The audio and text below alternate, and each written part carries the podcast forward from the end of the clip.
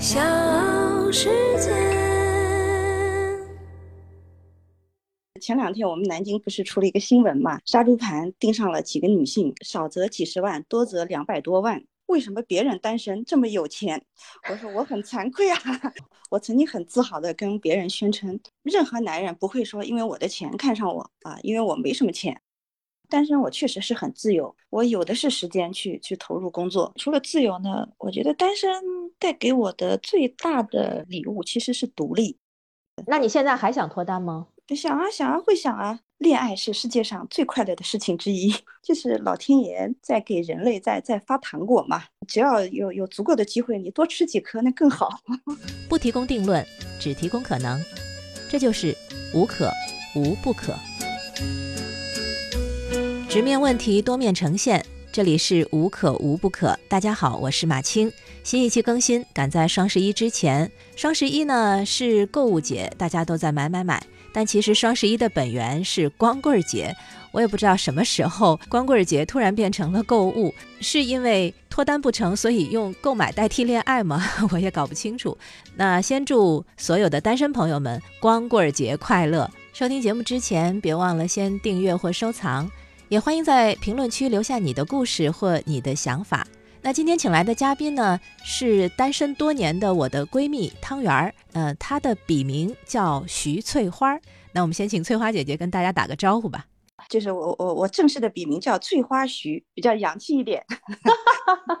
感谢马老师在这个特殊的节日还想到了我这个资深的光棍儿啊！大家好，我周围单身的朋友很多。有的单身是从来没有结过婚的单身，这个现在越来越多。对，就是跟我同龄的，比我小个几岁的，也就是说今年也都已经四十上下了的。我我觉得这是一个时代进步的表现，因为以前你要说四十岁还从来没有结过婚，那这种人是很少很少的，而且也会成为大家这种八卦这种一个对象。但现在觉得哦，这种现象很普遍啊，很正常。啊，这就是一种个人选择。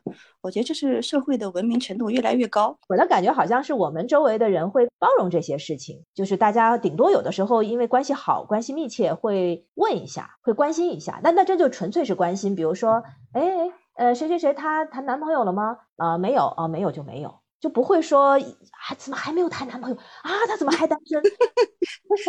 对对对，这种三姑姑六婆似的这种一惊一乍已经很少了，很少很少了。那你说说你你是什么时候离婚，单了多少年了？因为要跟你谈这个单身的话题，我掐指算了一下，我离婚已经超过十年了，就我自己都被这个时间就就吓了一跳嘛。因为我觉得我们两个认识很很久了，就是我我们认识是在你认识周薇之前，对我单身的时候我们认识的。我我那天还想到了一个关于你的单身时候的八卦。我可以讲一下吗？你是说我我单身还有八卦？就是那时候我们都二十几岁嘛，你单身。有一天，这个我们的大师兄中午组织饭局，我，然后张总，你，然后几个女的去了，然后在座的还有我们大师兄和他的几个师弟。然后吃完，我也不知道为啥，我我就稀里糊涂去吃了。吃完一抹嘴，我就回来了。过几天，张总突然跟我说，说你知道吗？说那天大师兄组织的饭局是给马青介绍对象的，我都呆了，你知道吗？大师兄安排坐你两边的是他两个师弟，那两个师弟就是介绍给你的，就看看你们之间能不能看对眼的。你你还有印象吗？你可能完全没印象了。我都给你说疯了，我我隐约的知道你说的大师兄是谁，但是我完全不记得呀，有有这回事吗？但是你知道吗？当时我和张总在聊这件事情的时候，我们都不约而同的感到很气愤。大师兄介绍的那那两个师弟，就个子可能都不会比我更高，我一米六四，我感觉那两个人的身高都不会超过一米六八。我觉得可能因为大师兄看到我确实很矮，我属于坐坐地铁的那个座位的时候，我脚是可以悬空的。你看这个技能你们没有吧？不，而且关键是就是那两个人就是跟帅啊什么没有任何关系，就是长得也不行嘛。其中有一位就是又黑又瘦，笑起来一脸褶子。就那那时候，你想那男的顶多三十岁吧，可能三十岁都没到。但是你要跟我说他有四十了，我都信。所以我和张总气愤的点就在于说，把这个雪白粉嫩的马青介绍给他那个其貌不扬的这个笑起来又黑又黑又瘦、一脸褶子的师弟。我说这是乱点鸳鸯谱呀，这是。我可能是选择性遗忘了，这样才能够继续做朋友。啊，这个是变成八卦我了呢。本来想八卦我的，天，我先八卦八卦你。不行，还是说回你。哎呀，真讨厌。好，开始八卦我自己。嗯，就是前两天我们南京不是出了一个新闻嘛，就是杀猪盘盯上了几个女性，然后那新闻一出来啊，大家都吓了一跳，说你看都都少则几十万，多则两百多万。然后我师妹就把这个新闻那个警方通报发给了我，她发出了一个天问，说为什么别人单身这么有钱？我说我很惭愧啊，同样是单身，我没钱。你你遇到过杀猪盘吗？没有遇到过。对，我觉得这是一个运气的问题，并不是说我有多么明智，可能就是我的信息没有被人盯上。我曾经很自豪的跟别人宣称，任何男人不会说因为我的钱看上我啊，因为我没什么钱。就是 我，我周围有些这种单身的单身的朋友啊，就是通过离一次婚、离两次婚，都已经基本实现这种嗯财富自由了。就是因为离一次婚嘛，就要跟对方分一分一半家产啊啊，离两次婚呢，那经济上就无忧无虑。我说别人离婚致富，我离婚返贫。就是你当时算是叫净身出户吧？不仅净身出户，然后前夫当时欠了点债嘛，还分让我分分了一部分债务走人，就是你 你你甩甩都甩不脱的那种，所以咬着牙还还还还了一点他的债务。当然，这是这是一个个人的际遇问题嘛，就是就是之前那个婚姻可以说是非常非常的失败，离婚的时候也还不到三十五岁，那别人说你还年轻啊，要抓紧再找呀。第一个，我是觉得这个婚姻之前的婚姻已经很糟糕了。就好不容易把这个婚离掉啊，觉得单身生活那很舒服呀，很轻松呀，不再有任何负担，不再有任何烦恼，对吧？第二个，我觉得我离婚返贫的这个经济状况，我觉得也很难有男士能接受我这样一个妻子，说对吧？你看也没什么钱，也没什么房子，吭哧吭哧的努力打工，完了挣的钱呢，自己还舍不得花，还得给前夫还债。我觉得一般的男士可能也很难接受我这个样子，所以就我觉得那单着吧，单着吧，以后再说。这是导致我三十多岁单身的一个重要原因。但是我觉得到后来，就是到了某一个年龄段，就觉得说，嗯，结不结婚，嗯，单不单身，其实是个人的一种选择。结婚和单身，它嗯各有利弊。我觉得单身可能它就是一种生活的状态，就是你碰上这种状态了，所以就单着。你要是碰上一个合适的人，有机缘巧合可以结婚了，那就婚。对，到了一定的年龄阶段，就觉得随缘了，单身也很好，找人恋爱也很好，有人合适，那结婚也很好啊，都很好，就得到了解脱。生活它其实是一件很现实的事情，呃，我要养老啊，还要工作呀。然后前几年你也知道，我自己呃注册公司，自己创业，就是我是觉得恋爱、婚姻啊，它只是生活中的一部分，甚至是一小部分。对生活中原有原原有比这种什么男女关系更重要的事情，比如说你要，你你要开公司，你要你要做业务，要生存发展，这个事情我都觉得是是非常重要的。在我们这个年纪，如果你不努力，你从职场这个牌桌上下来，你下来是容易的。但你下来之后，你想再上这个牌桌，那就很难了。其实，其实有时候工作它是你努力努力，你就能够继续下去；不努力，你就哗就一出。人人想人就是想要往下出溜，那是很容易的。大部分的精力投在了事业上，确实有很多时候顾不上。而且我觉得恋爱也好，结婚也好，我觉得跟努力好像关系它并不是一个成正比的关系。不是说我非常的努力想找个对象，想结婚，我就能找到，我就能结婚的。就是单身的朋友，他们在一定年龄阶段以内，父母对他们的压迫，用了“压迫”这个词啊，这个这不是对父母们的贬义，我要 是声明一下，但是确实有压迫感啊。身边的一个单身女孩，呃，她父母逼婚逼到什么程度呢？跑来找我们，要我们劝她。谈恋爱找对象，呃，父母的那个意思呢，就是你不努力，一点机会都没有啊。这个父母也是实在是没辙了。我我我其实挺理解这个父母的，那非常着急，非常焦虑。然后另外有一个单身的朋友，那个时候单身，他现在结婚了，而且过得很幸福，但是他结婚非常晚。所以他在结婚之前长时间的单身中，他妈妈就讲了这个让他觉得匪夷所思的话。他妈妈是跟他说：“你赶紧结，你随便哪怕在大街上，你给我拉个男人回来结婚都行。”就已经到这个份儿上，然后我就很纳闷，我说至于吗？我说我知道啊，我说你们母女关系很好啊，他是非常在乎你幸福的人啊，我这个是毫无疑问的，怎么会到这个地步呢？他说那会儿他就急了。他就觉得我太不上心了，所以他就说：“你去街上拉个男人回来结婚，我都行，我都答应。你必须得找一个男人结婚。”这可能是父母他上一辈人跟我们这一辈的这种婚恋观不太一样吧？可能是观念的代沟导致的。父母那一辈人觉得说：“哎，你到了三十岁肯定是要结个婚的。”但是好玩的是，我就说这个随便到大街上拉男人，这这个我我这个这个朋友他后来。他不是结婚很晚吗？他这个结婚也很好玩，就是他一心，他是他是心怀少女心的，就是他一定要找一个有感觉的、有感情的。他不以结婚为目的，他是以幸福为目的的。但是他就很幸运的是，就是他现在的这个先生是他相亲来的，然后相亲是一见钟情的故事，不是他对这个先生一见钟情，是这个先生对他一见钟情。当他从楼头绕过来的时候，他先生在二楼看着那个他过来了，就是后来介绍人就告诉他说。他先生就对着介绍人说：“嗯，就是他了，真的叫人群中我就看了你一眼，很浪漫吧？难得，很难得，就我从来好像都没有这样的体验呢，就一见钟情的体验，对吧？呃，而且后来他们结婚以后，一直到现在很好，感情很好，也结婚有十年了吧？对，应该也有十年多了。嗯，感情一直很好。”对我，我周围其实也有这样的这种朋友，到了三十五六岁还是单身，就是一直没有结婚。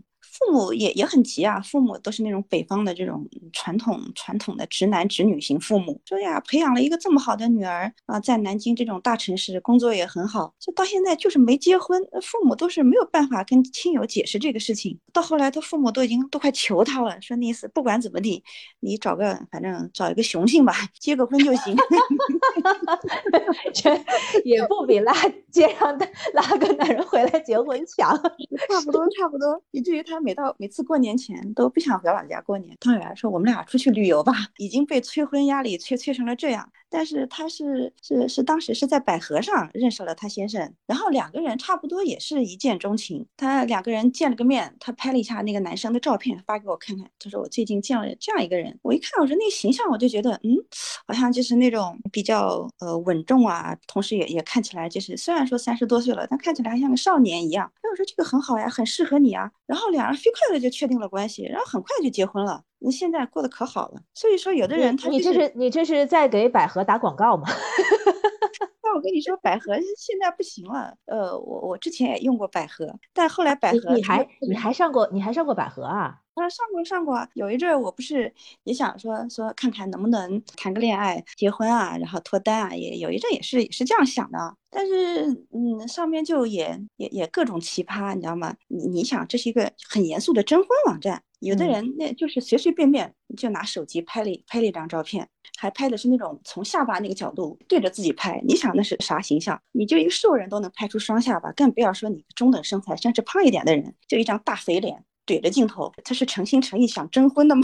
我觉得他就可能没有审美需求。他这样的情况下，你肯定是不会愿意的，对吧？至少觉得你是希望他能够对生活、对审美还是要有一点要求的吧。嗯，早期的那个那个百合啊，包括世纪佳缘，它是一种广撒网的模式，就是说你可以每天都给什么二三十个人发邮件，也可能会有二三十个人发邮件给你，你就在其中筛选嘛。然后呢，我就是从那时候发现说，婚恋市场啊，其实是嗯一张五颜六色的网，就是你不能抱着说很严肃的，呃，很急于求成的这个观念。我后来纠正了我的心态，我说我。到这儿来，我主要是为了欣赏这个生物的多样性。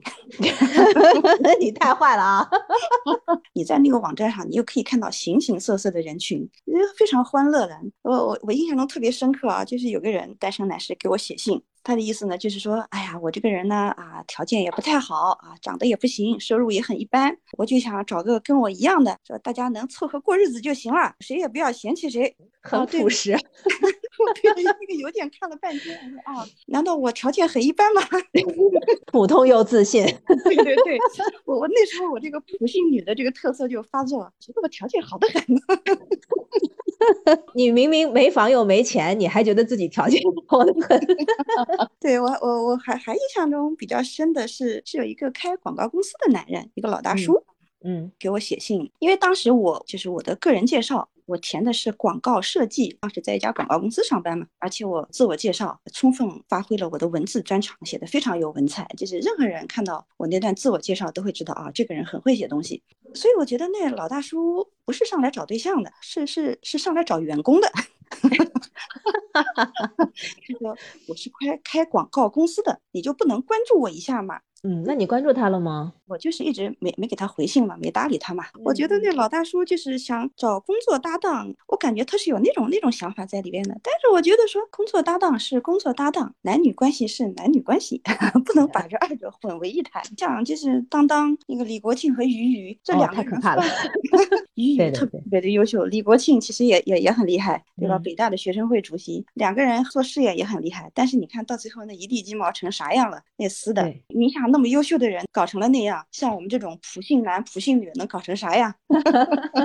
你这这是没有回音的，那你有没有去真正的去谈啊，然后去去去去试一下的这种？我在百合上就是也没有找到什么合适的人。在此，我要呃悄咪咪的控诉一下百合，就是百合它后来不是广泛的去搞线下门店嘛，那个整个 PC 端就变得很不人性化，就哪怕你交了一点 VIP 的费用都没用，那个线下门店就会给你打电话说你现在还是单身吗？到我们这里这个线下店来吧。然后我就问我说：“那你们这个嗯费用怎么收呢？”结果人家百合门店的人非常傲娇的给我来了一句说：“徐女士，以你的年龄，年费三万起。”我一听立马挂电话。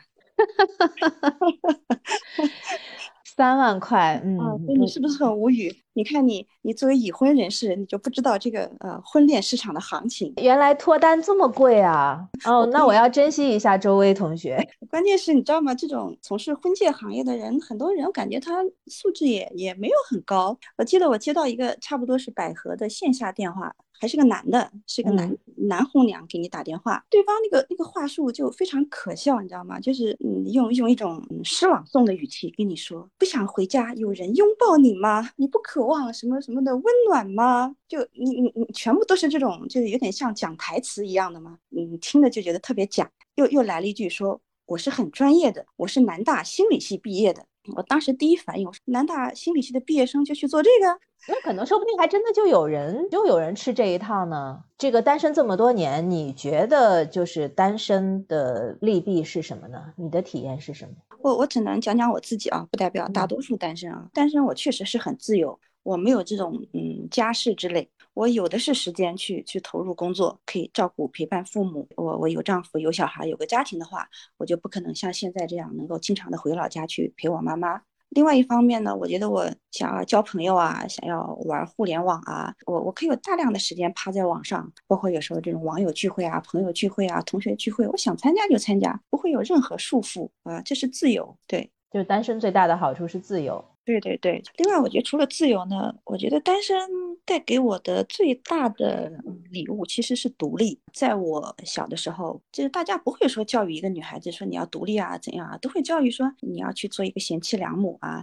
哪怕说我我我是一个大学生，呃，受接受了高等教育，我父母对我的期望仍然是去找一个好对象，人家好好过日子呀、什么的。没有人说你要独立啊，你要有担当啊，要要事业有所成就啊，没有，我就很少。但是因为你离婚之后呢，你你被迫独立了，你啥都没有了嘛，也没有任何依靠了嘛，父母年纪也大了，所以你就面临着说一个人在南京要为自己的所有决定拍板、搬家、跳槽、转换行业，包括自己创业啊、与人合伙这些事情，全部都是我自己独立做决定，不用征询任何人的意见，我一个人做所有的决定，我也承担我做的所有决定带来的后果。所以我觉得我成为了一个真正的独立女性。如果我们有一个比较正常的家庭，夫妻关系也比较好的话，我可能遇到什么事情就是，哎呀，老公老公你怎么怎样？单身了嘛，你就自己扛起所有嘛。就是你觉得这个是单身带给你的礼物，自由和独立。那坏处呢？有吗？坏处我觉得不能说叫坏处吧，就是任何一种生活模式，它都有它的这种呃利和弊呃风险的地方。我虽然是一个单身，但是我也不认为说婚姻就不好啊。现在很多网上女性会说。啊不婚不育保平安呐，我其实还不是那么认为的。我认为婚姻它其实还是嗯有有益的。比较理想的话，就是一加一大于二嘛，就是两个人在一起可以这种啊互相鼓励啊互相支持，这是一个最理想的婚姻的状态。这样的婚姻绝对是对人是是有益的。当然你要说有的人他那个婚姻很糟糕啊，一加一小于一啊，像我以前那个婚姻一加一直接就是个负数。那当然是很糟糕的，那就干脆分开就算了。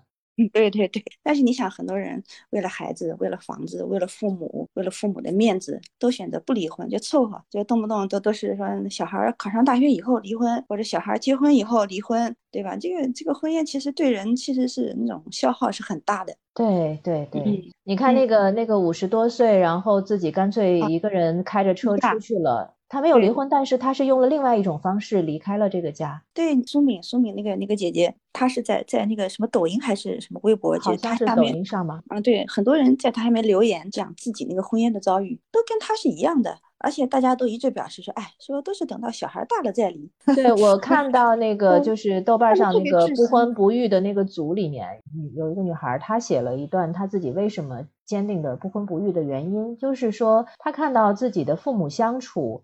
呃，爸爸属于油瓶倒了都不扶的那一种，然后妈妈呢，就一辈子很传统的劳动女性，被丈夫各种 PUA，瞧不起。打压明明那么辛苦，但是依然是处在家庭地位最低端。他也没有办法替他妈妈争什么，因为他爸对他很好，尽管他是个女儿，但是他爸对他很好，所以他就觉得作为女儿，他也不能说他爸什么，也无法替他妈争取什么。他就看到这样的婚姻，他就他最担心的是，如果结婚遇到一个像他爸爸一样的丈夫怎么办？呃，像我这样说，周围有有一些朋友婚姻。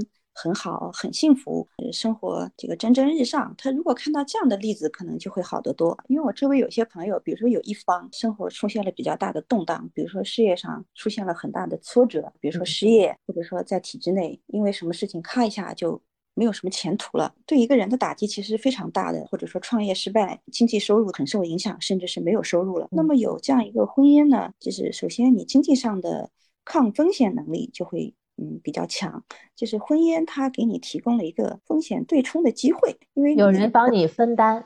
对对对，有人帮你共同抵御这个风险，两个人这个这个性格都比较好，这个有一些兴趣爱好呢，可以互相影响、互相提升啊。我觉得这个也是也是非常好的，就可以做个伴儿。对对对，因为我你看我我另外一对夫妻朋友两口子也是两个人说去练那个 CF，就是那个肌肉训练，然后两个人都练的那种非常挺拔、非常窈窕，那个精气神都好的不得了。这个训练形体的过程中，两个人夫妻感情也也增进了。啊，女的一方跟我们说说，嗯，说我和他在一起觉得很幸福。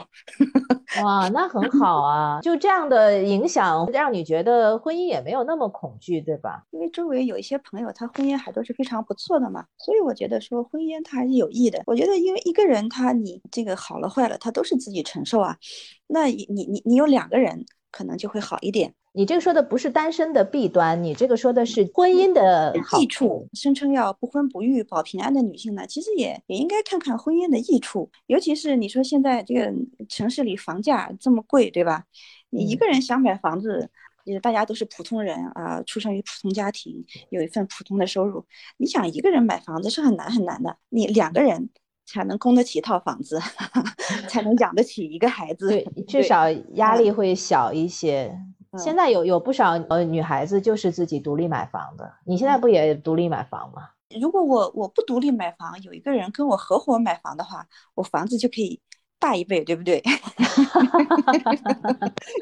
婚姻它其实就跟我开公司一样，选的是一个搭档嘛，一起挣钱，一起去经营经营这个家庭。就跟我自己开公司，我要找一个搭档，我要找一个合伙人跟我一起经营公司，我们俩互相取长补短，接更多的业务，大家挣更多的钱，这是一样的道理。就是难怪这个我我也听到我周围一些一些朋友称呼自己的另一半叫室友，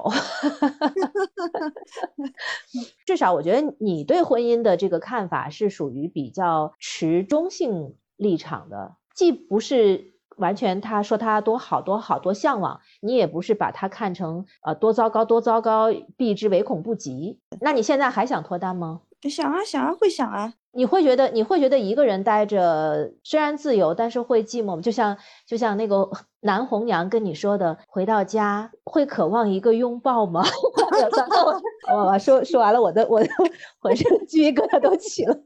我觉得你要想你要想回到家那个能获得一个大大的拥抱，你可以养只狗，不只有拥抱，还有热吻。想脱单，我觉得我有一个很重要的因素，是因为就是我不甘心。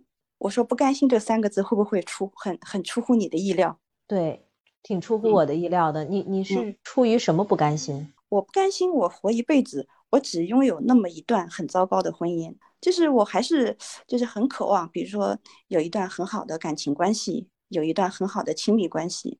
这个我觉得我能理解，因为人到不管到什么年龄，都还是会渴望有亲密关系的。对啊，对啊。而且我觉得我恋爱是世界上最快乐的事情之一。啊，说的好像你是恋爱大师似的。你你说说看，你到底谈过几次恋爱？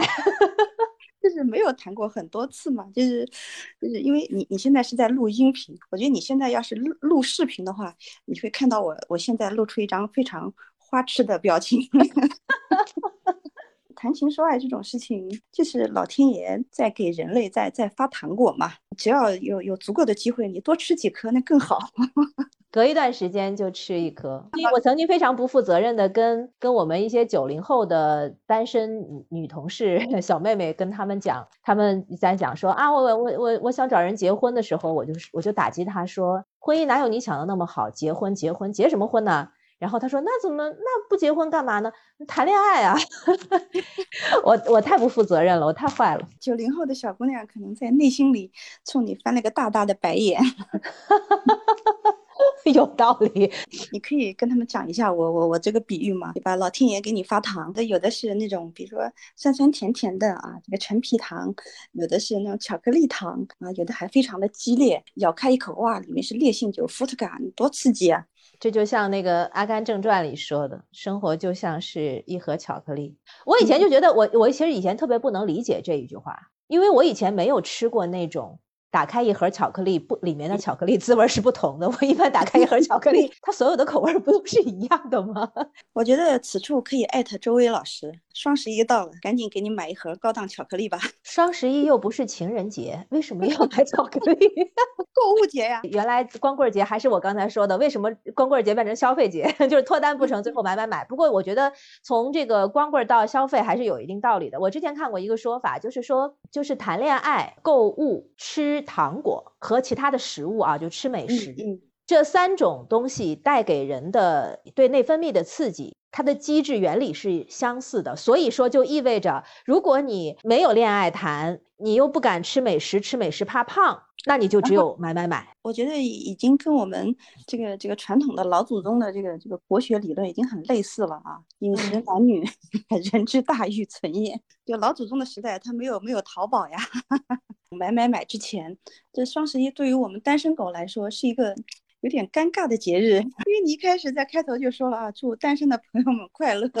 我觉得单单身也是也其实挺快乐的。我我有一段时间，你知道，就是周围不在国内嘛，那时候我我不跟你讲嘛，我说我觉得快乐的不得了，我就以至于我我都想跟他说，哎，你别回来，还我自由。周围老师吓得赶紧回来了，我还没来得及跟他说呢，他就赶紧回来了。他已经意识到我自由的太久了。就最后一个问题吧，最后一个问题，你觉得脱单的障碍是什么？脱单的障碍，呃，没没什么障碍啊。普通又自信的回答，没有什么障碍。这我觉得你还挺有机会。你那天，你看你那天你跟我说，你你那个其他有朋友特别关心你，只要给他上门给他家，不管是呃修马桶还是修电脑，只要那个来的人是问问清楚是单身，他就介绍给你。哈哈对呀对呀，大家这个乱点鸳鸯谱这种事情很常见的。你多个单身的朋友，多一个机会嘛。因为我觉得对于这种男女关系的理解，对于婚姻恋爱的理解，是人人跟人之间这个差异最大的一件事情。因为有的人哪怕他受过很高的教育，比如说我有个朋友他是博士，但他对于男女关系的理解是非常简单的，他觉得你是一个单身的女的。那对方是一个单身的男的，你们怎么就不能在一起？我之前还看到有一个，就是好像是天涯吧，哪忘了哪个论坛上面，他就写了一个帖子，他说：“你看，这是我对要找的另一半的条件。说你你们说这个条件高吗？为什么我的朋友都说我的条件高呢？他那个条件真的很不高，就很普通嘛，很普通的条件，因为他的条件也还不错。别人大家都说不高，但有一个有一个回复就说到点子上了，他说从你的表述来看。”你高的不是这些硬件条件，你高的是你要看感觉。世界上什么是最难的、最难企及的条件？就是感觉。我来和你探讨一下这个问题啊。呃，以前我看过一个人用大数据去算算你这个择偶条件，有的人他说我条件不高啊，我要的就是那种，比如说在你说北京三环内有房。啊，本科以上学历啊，年收入几十万以上，个头在一米七五以上，然后他就开始拉大数据，说那最新的人口普查有数据嘛，在这个年龄段的男生大致是多少人？那么其中有一半已婚，一半未婚啊，你就算还剩下多少人？那中国受过本科以上教育的只有百分之几？到最后说全北京市符合这个姑娘很普通的要求的只有。一百人左右。如果我我徐翠花在南京，我我也我也搞这么一套。我说我要找一个啊，年龄在什么呃，比如说七零年到七五年之间，呃，年收入在三十万以上。嗯，有房有车啊，单身怎么怎么地？我要是这样拉一个条件，那我跟你说啊，划拉两划拉，可能全南京符合符合这个条件的也就五到十个人。最后这五到十个人，人家人家有这个条件，人家想我干嘛要找翠花徐？对呀对呀，那可能大家互相看着也不来电，也互相看着不顺眼。我我觉得这是一个脱单的一个障碍，不能把这些硬件条件当成一个唯一的指标。而且我实事求是的讲一句，就是就是到中年嘛，你你这个机会肯定不像年轻时候那么多。合适的男性，人家是已婚呐，他不是单身啊。那你你现在会接受比年纪比你小的人吗？会啊会啊，会接受啊。现在好像这个婚恋市场也不是非要男大女小了啊，就观念不再那么保守了。观念是观念，我觉得，但是现实在现实中接触的，就是包括别人给我介绍，包括以前也有一些这种婚介机构跟我联系。他们都一致劝我找一个年纪大一点的，而且是年纪大的比较多的。为什么呀？你明白吗？这是世俗是世俗的一个传统。那甚至搞笑到什么地步？有一次别人给我介绍了一个男生，就是年纪可能跟我差不多大，嗯，很客气的聊了几句。那位大兄弟就很客气的跟我说，嗯，说这个徐老师啊，我觉得以你的条件呢，还是找一个年纪大点的男人，能照顾你的。他他这个话你分析分析，他是有价值观在里边的，他是有这种我们传统的婚恋传统在里边的。像我周围有一些时候是这样的，如果你拿一个硬杠杠的去条件去去衡量自己的那一半儿，你会发现其实他根本就不在那个范围之内。就像我刚才说，我说那个一见钟情的那个故事，特别不可思议的那个，就他说按照他原来的条件上说，他先生是不够那个条件的，两个人过得就很好，很幸福。然后我我有时候看周围就我就说，哎，奇怪了，你完全不符合我少女时 对那一半的设想。有时候是阴差阳错，有时候就是没有办法，只能说这是个玄学，没法用理性解释的东西，你你就可以把它归为玄学嘛。但是我觉得婚姻这个东西，它也不可能完全的理性，完全的理性就是像我刚才说的，你拉一个 Excel 表格嘛，用大数据去拉。那绝对理性，绝对科学，但实际上你人他是一个有感情的动物，所以你这种纯粹的理性是做不到的。我我去年不是相亲了一个一个大叔嘛，我觉得那大叔过于现实，过于理性，到最后都把我惹毛了，我都不想理他。比如说，嗯，这个别人给我介绍之前呢，这位大叔先仔细的询问了我的所有情况，我老家的家里人是干什么工作的。有没有啊？医保兄弟姐妹啊，都是在什么样的单位上班？以及我自己开公司挣钱不挣钱？把我的情况就是经济情况调查的一清二楚，以至于我都觉得有点沮丧啊！以至于我都我都问合作的小伙伴，他一个三十岁出头的小男生，我说：“你们男人是不是都这么现实呢？”他说：“男人现实，那你也可以现实啊。”他说：“你也去把他的情况摸一摸，他养老负担重不重？他父母身体好不好？” 然后后来我我还是去见面了。见面之后呢，我感觉那个大叔好像就是有点计较嘛。比如说我们这加了微信，他有一天突然给我提了一个要求，他说他要写一份什么东西，他写不出来，不高兴写。他说能不能你帮我去写？说作为回报，我可以请你吃顿饭，或者请你到大学校园里逛一圈。这个话的逻辑，他其实是颠倒过来的：一没请我散步，二没请我吃饭。你上来说，哎，你先帮我写个东西。对这个逻辑反了，我觉得，我觉得就算是我们关系好的朋友，我也没，我也不能说，哎，翠花老师，你文笔好，你来帮我写个东西吧。如果我真的需要你帮我写个东西，我肯定是明确的跟你说，要么就跟你说这个东西就是你友情帮忙，要么就是跟你说这个东西我我是给你多少多少稿费，对吧？我当时就就生出了一个很有点像恶作剧的念头，我想把我的这个这个公司的收费标准发给他。哎，你你真的应该发给他。嗯，因为我忘了他原话是怎么说的，他的意思就是说我给他写东西，他才可以请我吃饭啊，或者请我去逛校园。你就缺他这一顿饭吗？你就逛校园，逛校园我也可以带你来啊。而且你想，以我的稿费标准，我我我吃他一顿饭，我也吃不回来我的稿费呀、可能就怕自己在这个在和你的交往当中吃亏。啊，对对对，他当时确实给我这种感觉，所以我就不理了。好吧，这个脱单的障碍其实是你始终没有遇到一个跟你三嗯观相合又能看对眼的人，对吧？嗯，所以赶紧去买买买吧。相亲失败这么丢人的事情，我都分享给你了。你也可以是单身快乐的，你也可能是结婚而不幸的，但你也可能是结婚而幸福的，单身而沮丧的。我这样说，我这样说的说全了吧？这样不会得罪任何一个人吧？好，就是你现在谈男女任何话题，在网上都会被骂的啊。马老师，你心里强大一点啊。那的，我嗯相信我们这一期节目不会被骂的。好了，谢谢谢谢翠花徐老师。呃，谢谢马老师。嗯，这期节目没有稿费啊。哦，我可以带你到校园来散个步。好，拜拜。钱钟书把婚姻形容为围城，有的人想进来，有的人想出去，这可能就是人的一种不知足吧。一种状态维持得太久了，就会厌倦，就会觉得是不是换一种更好。所以不要对别人的生活选择和生活状态任意评价、指指点点。好，结束这一期无可无不可，我是马青，记得订阅、收藏、点赞、分享，下期再会，拜拜。